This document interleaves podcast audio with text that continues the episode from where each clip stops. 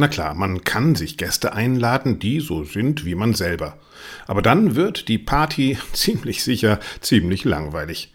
Gäste aus anderen Welten garantieren mehr Exotik und mehr Überraschung. Das alte Konzept des Artist in Residence ist so eine Einladung von Gästen für eine Saison. Aber was genau versprechen sich Orchester und Konzerthäuser von eben diesem Konzept? In erster Linie wahrscheinlich gegenseitige Inspiration und zuweilen wohl auch die Fans des Artist in Residence als eventuell sogar neues Publikum. Nehmen wir zum Beispiel das Schleswig-Holstein Musikfestival. Gleich 50 Veranstaltungen plant es dieses Jahr mit Geiger Daniel Hope zu dessen 50. Geburtstag. Ein Overkill? Nein. Hope scheint ein Verkaufsgarant. Und so macht er Kinderkonzerte, Podcasts, moderiert und, na klar, Daniel Hope spielt auch Geige. Das Publikum kann davon offensichtlich nicht genug bekommen. Spannend wird es, wenn ein Artist in Residence ein Orchester herausfordert, so wie diese Saison der Perkussionist Martin Grubinger des SWR Orchester. Öffentlich hat er den Chefdirigenten Theodor Korenzis kritisiert, ist nicht gemeinsam mit ihm aufgetreten und hat dennoch ein Jahr lang mit dem Orchester konzertiert.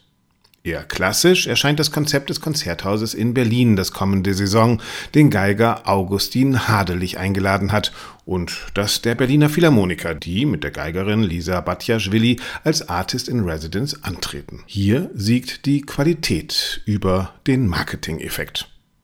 Ein Experiment wagt Hamburg. Die Elbphilharmonie lädt Nara Soul ein, eine der erfolgreichsten YouTube-Klassikstars. Im Netz sitzt Nara Soul am Klavier und erklärt Musik. Popmusik, Jazz und natürlich auch Klassik.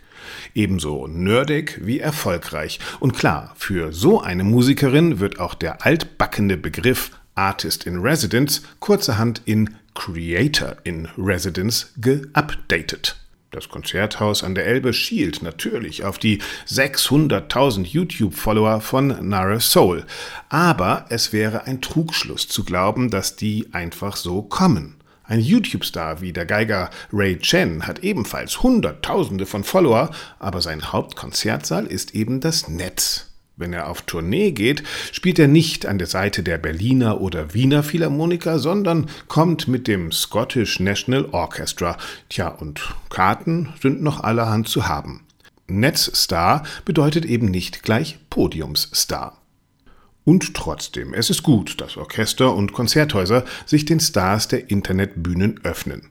Doch das Konzept des Artists in Residence macht erst dann richtig Sinn, wenn der Gast nicht nur seine Follower mitbringen soll, sondern wenn sich auch die alte Klassikwelt der neuen digitalen Welt öffnet, wenn die Elbphilharmonie neue digitale Welten erschlösse und den Gast nicht nur am eigenen Wohnzimmertisch sitzen ließe, sondern ihm entgegenkäme durch neue Konzertformate, den eigenen glaubhaften Weg ins Netz, durch hybride Veranstaltungen. Wenn Orchester und Konzertveranstalter Klassik-YouTube-Stars nur wegen der Follower einladen, gewinnen sie keine Netz-Credibility. Dann sind sie einfach nur cringe. Wenn sie aber gemeinsam mit ihnen neu denken, könnte das ein Erfolgsmodell werden. Und gerade für die Elbphilharmonie, die bislang eher hanseatisch traditionell auf ihre Architektur als Verkaufsmodell baut, wäre ein wenig Bewegung sicherlich sinnvoll.